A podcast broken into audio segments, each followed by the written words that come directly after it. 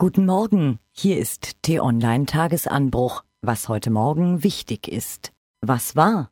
Gift für die Große Koalition. Zwei einsame Entscheidungen haben den gestrigen Tag geprägt. Die erste fällte ein Mann namens Christian Schmidt, von dem viele Deutsche noch nie etwas gehört haben dürften, obwohl in seiner Jobbezeichnung Bundesminister steht. Er gehört der CSU an und vertritt in der Regierung das Ressort Ernährung und Landwirtschaft.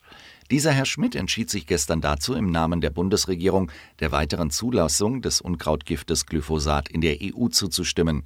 Begründung, er habe dadurch wichtige Verbesserungen zum Schutze der Pflanzen- und Tierwelt durchgesetzt. Das klingt schräg, und das ist es auch. Glyphosat ist eine Chemikalie, die hoch umstritten ist. Seit 40 Jahren wird sie auf Feldern eingesetzt, doch es gibt keine klaren Beweise, dass sie gesundheitsschädlich ist. Aber eine Studie der Weltgesundheitsorganisation stuft Glyphosat als wahrscheinlich krebserregend ein. Und auch diese Information ist bemerkenswert. Das Mittel ist ein wichtiger Umsatzbringer des US-Saatgutriesen Monsanto, den der Bayer-Konzern für mehr als 60 Milliarden Dollar kaufen will.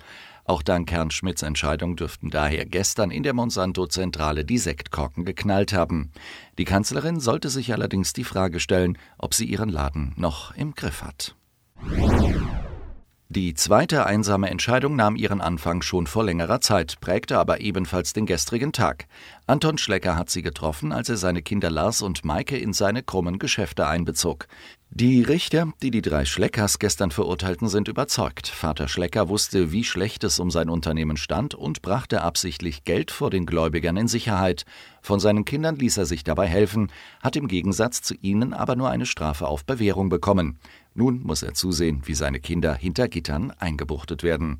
Ich stelle ihn mir jetzt als sehr einsamen Mann vor, schreibt T-Online-Chefredakteur Florian Harms. Wer noch Zweifel daran hat, dass China vehement eine weltweite Führungsrolle anstrebt, sollte sich anschauen, was gerade in Ungarn geschieht. Um chinesische Waren leichter in den kaufkräftigen Westen Europas transportieren zu können, will Peking die Eisenbahntrasse zwischen dem griechischen Hafen Piräus und Budapest ausbauen lassen.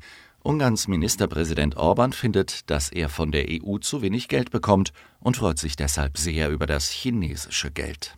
Ein Diplomat in Peking sagte dazu, durch enge Beziehungen zu kleineren EU-Mitgliedern versuche China, die Europäische Union zu spalten. China nutzt wirtschaftliche Abhängigkeiten und verhindert so erfolgreich unliebsame EU-Beschlüsse, etwa zu Menschenrechten. Ach ja, und dann war da gestern noch etwas mit einem jungen Mann namens Harry und einer schönen Frau. Ein Ring aus Gold spielt dabei auch eine Rolle. Was steht an? Die neue starke Person in der SPD heißt Andrea Nahles. In aller Stille sucht die frisch gekürte Chefin der SPD-Bundestagsfraktion nach der richtigen Balance für ihr Führungsteam. Dabei macht sie die Erfahrung, die schon viele Fraktionsvorsitzende machten. Mitnichten sind nur Erfahrung, Qualität und Kompetenz maßgeblich für Berufungen in der Politik. Die Aufstellung ist wichtig. Schließlich könnten auf Nahles bald auch noch wichtigere Aufgaben zukommen. In der Partei, aber auch in einer neuen großen Koalition. Heute Morgen spricht Nahles darüber mit Bundespräsident Steinmeier. Kanzlerin Merkel steigt heute von der großen hinunter in die kleine Politik. Am Vormittag trifft sie Vertreter von Kommunen und Ländern, um mit ihnen darüber zu beraten, was die große und die kleine Politik gegen die Dieselabgase in deutschen Städten tun können.